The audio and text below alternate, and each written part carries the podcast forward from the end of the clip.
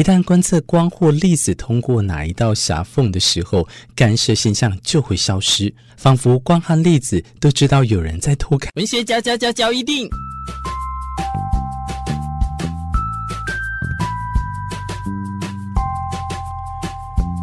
欢迎收听文学嚼一定。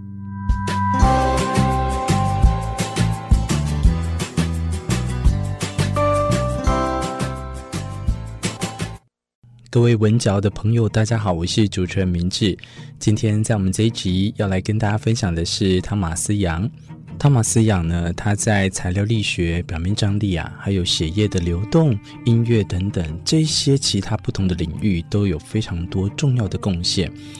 这一集就是要来特别介绍他在二零零七年出版的汤马斯杨的传记，书名取得很狂妄啊，叫做《最后一个无所不知的人》。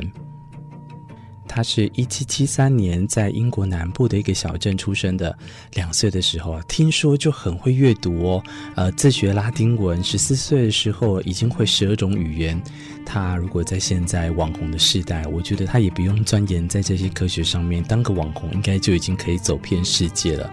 不过在当时的他，靠自己研读牛顿所著的《自然哲学的数学原理与光学》，以及拉瓦谢的《化学要论》。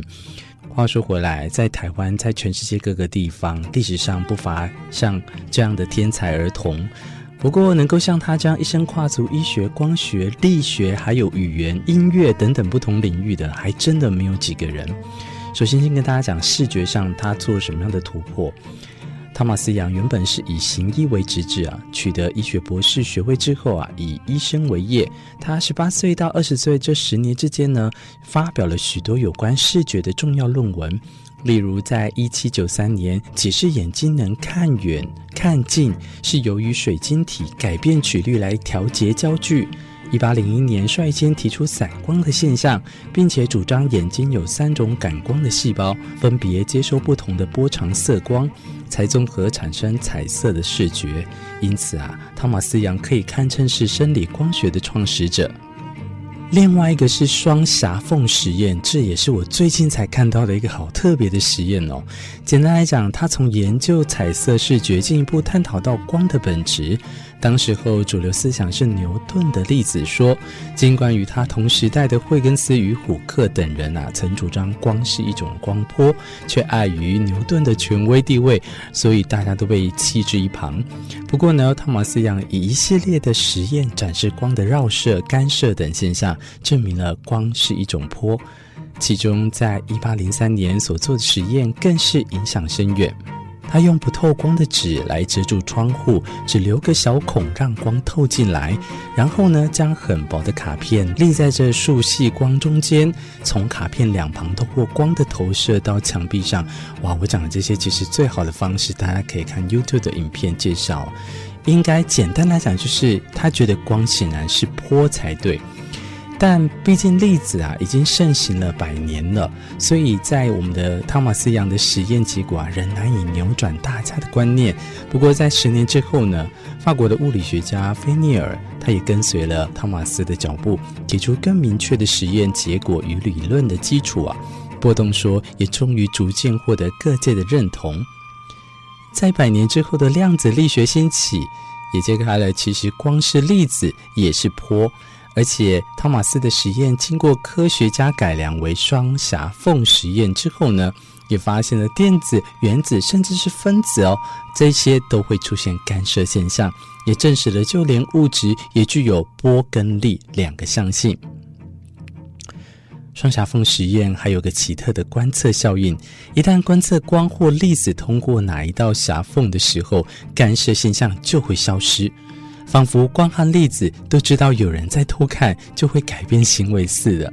但不知道佐证了哥本哈根诠释，甚至还衍生出宛如颠覆因果关系的实验结果。这边帮大家脑补一下，所谓的哥本哈根诠释啊，就是处在各种可能性叠加在一起的量子世界，直到进行观测时才塌陷为一个确定的状态。另外一个跟汤马斯有关的是罗萨塔石碑。罗萨台石碑呢，是在一七九九年埃及出土之后，不过呢，是直到一八一九年，汤马斯呢发挥在语言天分上，就率先指出了在这个碑上啊，某一种重复出现、有着外框的古埃及象形文字，其实是作为表音符号，代表托勒密这个外来统治者的音译。所以呢，法国青年历史学家商伯良受到启发，辨认出啊，托勒密并列的另一个人名就是埃及艳后克利奥佩特拉。那商伯良又陆续的解出了几个象形符号，最后领悟出啊，古埃及象形文并非中文般的表意符号，而是表音符号，才终于在一八二二年完全破解埃及的象形文字。你现在所收听的文嚼，今天这一集，明智跟大家介绍的是汤马斯杨，在这样的书籍啊，最后一个无所不知的人里面，哇，听起来口气真的是可以符合汤马斯杨的传记了。的确，随着学科越分越细的情况下，现在已经不可能再像他这样横跨各种领域了。可惜了，这个旷世奇才，其实他还没有满五十六岁的时候，就因为动脉粥状硬化离开了人世。死因的科学或者是简易的科普，对我们来讲，有时候呢，生活当中很难得以运用。但是如果静下心来，透过在这一集好好的跟大家介绍，是不是也提起你的兴趣？如果有空的时候呢，我非常诚挚大家来去图书馆看看一些科普的书。不敢说自己对科普有多多的认识，可是呢，既有不同的学习领域啊，可以让大家呢更了解生活当中有更不一样的文化，以及这些理论的诞生。是有多么重要，在日常生活里。节目进行也两百多集了，感谢非常多的干爹干妈一起赞助在这个广告里面，但也欢迎你哦。如果有任何广告想要跟我合作的话，您可以来跟我联系。呃，最后呢，就跟大家说一声再会的时候，一起来听听有不同的广告跟大家来分享吧。我们下一集再相见喽，拜拜。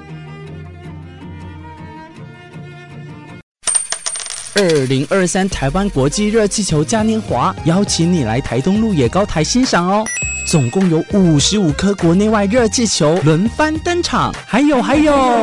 搭配九场次的光雕音乐会，让你感受天空点缀，色彩缤纷。活动一直到八月二十八号，欢迎大家邀请亲朋好友一起来台东追球哦！详情活动及交通资讯，请至台湾国际热气球嘉年华官方网站查询。以上广告由台东县政府提供。今夏最疗愈的沙滩派对，自然醒慢活季音乐季就在山园湾海滩登场。邀请金曲歌王陈建年等七组优秀音乐人演出，透过舒压音乐、心灵市集、艺术共创和灵性的舞蹈，带领观众沉浸在东海岸最美的海滩上，共享这一场魔幻的夏日疗愈音乐季。七月二十九号到三十号，就在台东山园湾沙滩免费入场。以上广告由台东县政府提供，详情请洽自然醒漫国际官方网站。